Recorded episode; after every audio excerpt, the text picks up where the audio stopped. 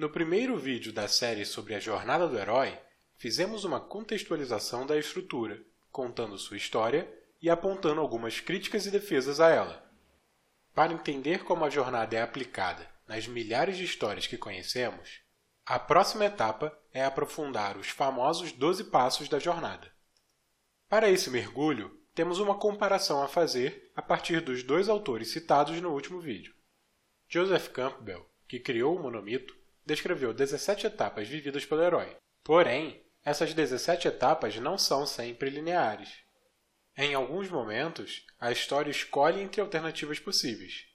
Já Christopher Vogler, que modelou a jornada do herói para a estrutura que conhecemos hoje, é o responsável pela simplificação em 12 passos lineares separados em três atos, que são: primeiro ato, o mundo comum, o chamado à aventura, a recusa do chamado, o encontro com o mentor e a travessia do primeiro limiar.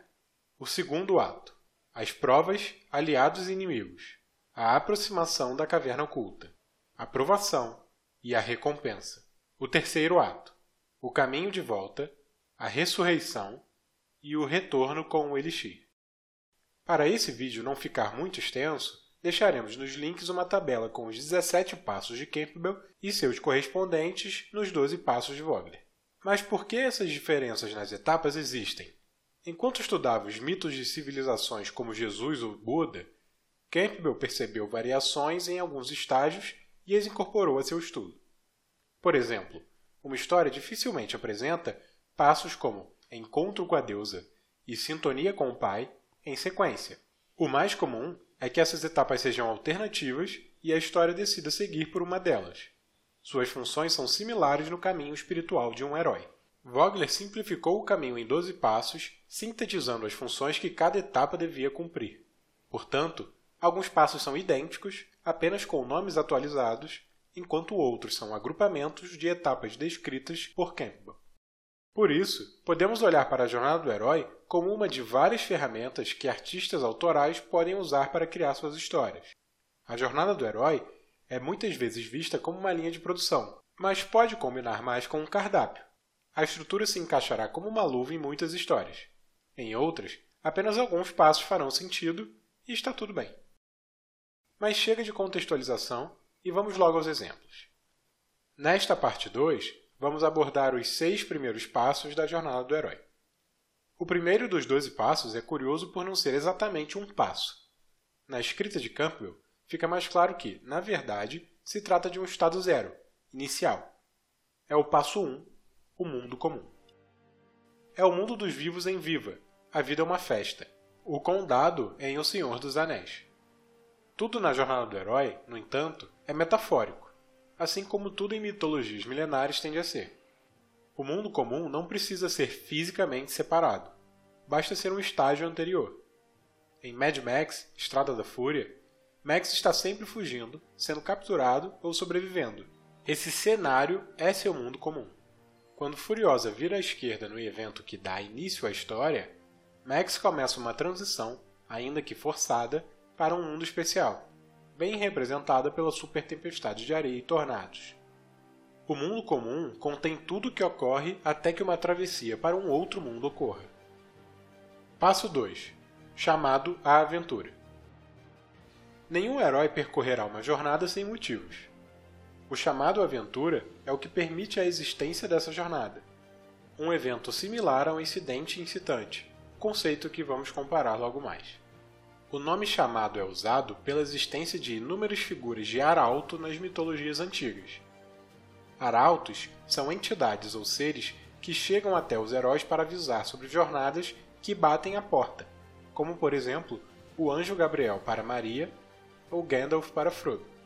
Pela metáfora, o chamado também é usado para descrever situações em que o herói escolhe entrar em uma aventura. É por isso que cada autor de uma estrutura acaba criando um nome diferente para o mesmo evento. O incidente incitante, por exemplo, permite que protagonistas não dependam de um chamado propriamente dito, sendo simplesmente um evento que dá força para o início da história. Isso evita que a palavra chamado seja esticada para que muitos significados caibam nela. Se você lê autores como McKee, Truby, Field, Wyland e Vogler, por exemplo, verá pelo menos quatro formas diferentes de chamar eventos e conceitos muito parecidos. Aproveitando o Mad Max recente, há um exercício interessante em comparar Max e Furiosa. O chamado aventura dela não está exatamente presente na história. Ela já decidiu fazer algo, mas o incidente incitante está, quando ela age conforme decidiu, mudando o rumo do caminhão. O incidente reflete um chamado já ocorrido. Já o personagem de Tom Hardy vive uma mini história própria até o encontro com Furiosa. Ele é capturado, marcado como doador universal. Depois, é usado como bolsa de sangue de Nux, um capanga de Immortan Joe. Duas interpretações são possíveis para o caso dele. A primeira é que o chamado aventura é forçado a ele em sua captura. A segunda é de que seu chamado ocorre quando ele se liberta de Nux após atravessar a tempestade. Ali começa sua jornada espiritual, ao ter que sobreviver apesar da presença de Furiosa e das outras mulheres. Até ali, a história dele pode ser vista como um bloco independente de sobrevivência.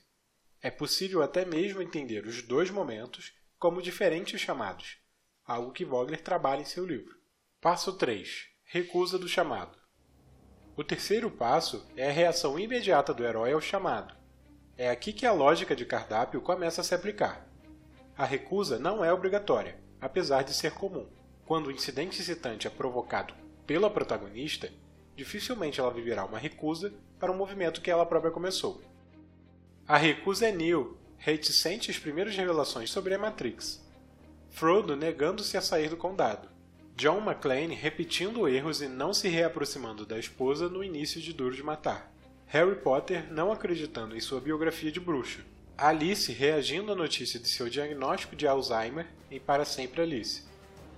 Não é comum a ausência de alguma forma de recusa, porém em A Chegada isso acontece com Louise. Ela se interessa pelo desafio assim que recebe a visita do coronel. Diz que deveria presenciar o evento e é o coronel, um personagem coadjuvante, quem nega. Passo 4. Encontro com o mentor. Campbell chama esse estágio de o auxílio sobrenatural. Uma vez que o herói recusou o chamado, algum tipo de ajuda ocorre para mostrá-lo que não adianta fugir de sua jornada espiritual. O herói precisa aceitá-la. O sobrenatural vem do fato de poder ser uma visão, uma lembrança, uma pessoa, um acontecimento que vai acordar a protagonista para sua jornada. Vogler escolheu a expressão encontro com o mentor, pois esse momento geralmente tem a influência de uma pessoa. Um mestre dos magos dizendo para os heróis de Caverna do Dragão terem esperança no retorno para casa se seguirem aquela aventura. Morpheus oferecendo as pílulas a Neo e sendo seu tutor. Você pode escolher a abstração que preferir, mas não há muito mistério nessa etapa. Passo 5 Travessia do primeiro limiar. Na mitologia grega, todos aqueles que desejavam entrar no mundo de Hades precisavam atravessar o rio Aqueronte, guardado pelo barqueiro Caronte. O barqueiro, que exige uma moeda para atravessar o rio, é um guardião do limiar, uma espécie de guarda de portão ou chefão de primeira fase. Passando pelo guardião, seja um capanga ou um obstáculo natural, o herói adentra o mundo especial. É lá que o herói caminhará sua jornada, seja para aprender uma lição ou trazer um tesouro que salvará o seu mundo comum. Viva! A vida é uma festa tem uma distinção clara entre os dois mundos. Um é o dos vivos, o outro dos mortos na cultura mexicana. Percy Fawcett, chegando na Amazônia em A Cidade Perdida Z, entra em um mundo especial. Lena e o grupo de mulheres atravessando a fronteira do brilho em Aniquilação faz o mesmo. A travessia representa a aceitação da protagonista para a necessidade de percorrer a jornada. Uma vez aceita, ela segue para um ambiente propício, onde ocorrerão provas, surgirão aliados e inimigos, o que aliás é o nome da próxima etapa de Vogler. O mundo especial não precisa ser um lugar mágico, sequer precisa ser um lugar físico apesar de ser, na maioria dos casos, nas histórias mitológicas. Uma mudança de estado de espírito pode trazer transformações a um lugar outrora comum. Na primeira temporada de American Crime Story, The People vs. O.J. Simpson, a promotora Márcia lida com o caso do jogador de futebol americano. Julgamentos e o tribunal são parte do mundo rotineiro da promotora, mas esse julgamento é especial e mudará sua vida. quando o mesmo começa, o mundo especial se faz presente na história por meio de um lugar transformado pelo peso do evento. Passo 6. Provas, aliados e inimigos e o ventre da baleia. A travessia se assemelha, em outras estruturas, ao fim do primeiro ato, a virada para o segundo ato da história. É a partir daqui que a descrição de Vogler se torna mais genérica. Não que esteja errada. Esse fato ocorre com muitas estruturas narrativas que se sobrepõem ao modelo de três atos.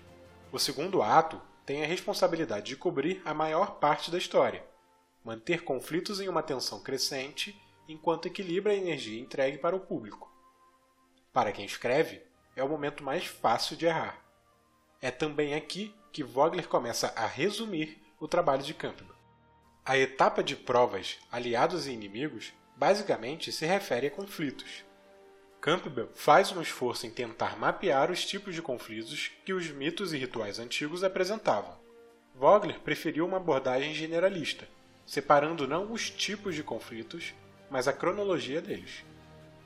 Em O Herói de Mil Faces, Campbell mantém duas etapas separadas: o ventre da baleia, no fim do seu primeiro ato, e o caminho de provas, no início do seu segundo ato. O que essas diferenças provocam?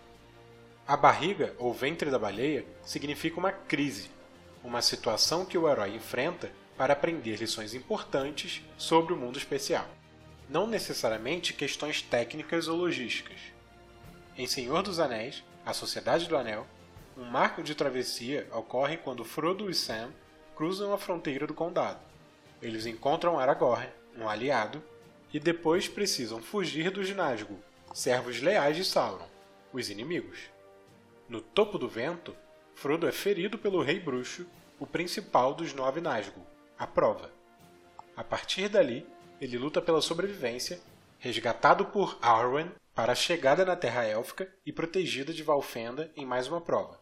Toda essa fase é uma mistura desses dois momentos, de provas, aliados inimigos e o ventre da baleia. O ventre está representado tanto na beira da morte de que Frodo se aproxima no topo do vento, como na fase em Valfenda. Esse percurso de conflitos o fez entender e aceitar seu papel na jornada. Seu período dentro do ventre da baleia só termina quando ele diz sim para o Um Anel, para o fardo de carregá-lo até Mordor e a Sociedade do Anel se forma. Como dito anteriormente, é aqui que as coisas começam a ficar mais genéricas. A flexibilidade das estruturas fica evidente, ou o motivo de tratá-las como cardápio passa a fazer mais sentido. Suas etapas devem servir à história, jamais o contrário. Um exemplo de ventre da baleia desconexo de outras etapas é Sicário. Kate não enfrenta provas, não reconhece aliados ou enxerga inimigos até o tiroteio na fronteira do México com os Estados Unidos, no retorno da missão. Tudo até ali é suspeito, incerto e assustadoramente quieto. A narrativa é montada para criar tensão, sem preocupações com etapas bem fixadas de aprendizado para a protagonista. Quando o tiroteio acontece, a descarga de energia da tensão acumulada é tamanha que Kate, mesmo sem provas ou mentor para guiá-la, confronta a morte. Em uma tacada, ela começa a enxergar mais profundamente a jornada onde se deixou entrar. O próximo passo é a aproximação da caverna oculta, mas deixaremos para o próximo vídeo. Gostaríamos de agradecer a grande audiência que tivemos no episódio 1 da série. Lembrando que essa série é uma parceria do Articines com o Além do Roteiro, site que busca fazer das histórias que tanto amamos o pano de fundo de nossas próprias histórias. Todos os links e referências bibliográficas utilizadas neste episódio estarão na descrição. Não deixem de conferir. Esse vídeo fica por aqui e nos vemos no próximo episódio.